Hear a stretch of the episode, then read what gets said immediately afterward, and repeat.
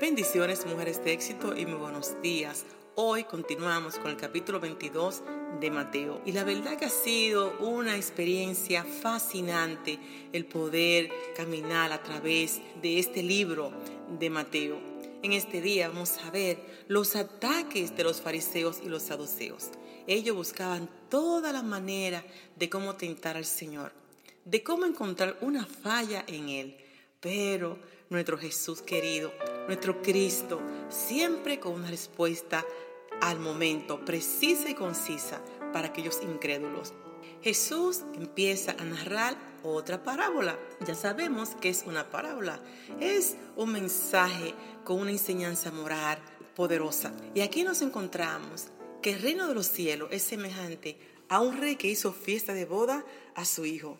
Y dice que envió a sus siervos a llamar a los convidados a las bodas. Mas estos, los que estaban invitados, pusieron excusas.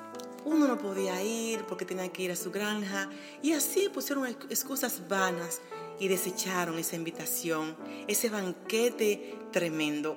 Entonces dice el padre, bueno, ya que los convidados no quisieron venir, vayan, busquen personas de la calle y le dice, id pues a las, a las salidas de los caminos y llamad a las bodas a cuantos halléis.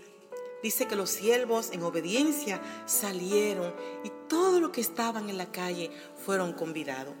Bueno, en sí se refiere esto al pueblo de Israel, donde Jesús vino y ellos no lo recibieron.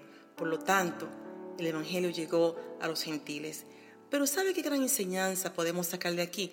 Eso pasa hoy en día las personas para llegar a la iglesia, que muchas excusas ponen, no se dan cuenta que el rey los mandó a llamar, que hemos sido invitados a través del sacrificio de Cristo en la cruz del Calvario. Hemos sido invitados a ese gran banquete, ese, esa gran mesa que ya está preparada para todo aquel que desee sentarse en la mesa. Los versículos 15 al 33 nos encontramos que los fariseos y los saduceos no paraban. Era buscando la oportunidad para acusar a Jesús. Era buscando el momento para acoger que sus propias palabras lo hundieran.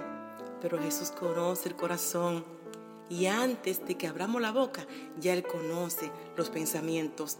Y le preguntaron si era, estaba correcto darle, pagar impuesto a César.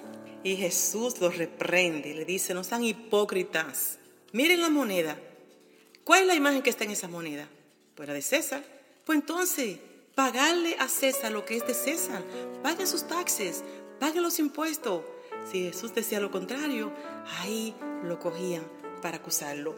Y los saduceos, que no creen en la resurrección, vienen con sus preguntas capciosas y le dicen a Jesús, Maestro, Moisés dijo, si alguno muriere sin hijos, su hermano se casará con su mujer y levantará descendencia a su hermano.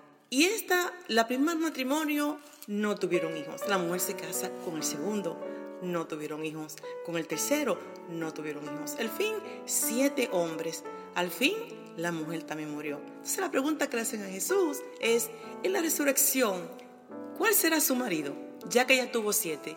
Y Jesús le dice, ignoran las escrituras, porque allá en el cielo ni se casarán ni se darán en casamiento. Eran tremendos los fariseos y los saduceos. Ellos eran enemigos, mas sin embargo se unieron como fuerza para atacar a Jesús. Eso pasa hoy en día, mis amadas. Siempre habrá alguien mirando el comportamiento, escuchando las palabras que decimos y aún no hacen preguntas capciosas, ver cómo no pueden coger, pero tengamos la sabiduría del Espíritu Santo para saber contestarle a aquellos que dudan, aquellos que no creen que podamos ser un reflejo de luz para este mundo. Ahora vienen los fariseos en su turno, porque se turneaban, se turneaban. Y dicen los fariseos, ¿cuál es el gran mandamiento? Y Jesús le dice, amarás al Señor tu Dios con todo tu corazón y con toda tu alma y con toda tu mente. Y el segundo es semejante, amarás a tu prójimo como a ti mismo. Así el Señor los callaba. Nosotras como mujeres de Dios tenemos que silenciar la voz del enemigo. ¿Cuál es el mayor y grande mandamiento? El amar a Dios y por consiguiente amar a mi hermano. Y al final Jesús lo confronta y le dice a los fariseos, ¿de quién es el Hijo el Cristo? ¿De quién es? Y ellos en su ignorancia decían, de David. No puede ser de David, porque David reconoció al Mesías como su Señor, por lo tanto, no puede ser hijo de David.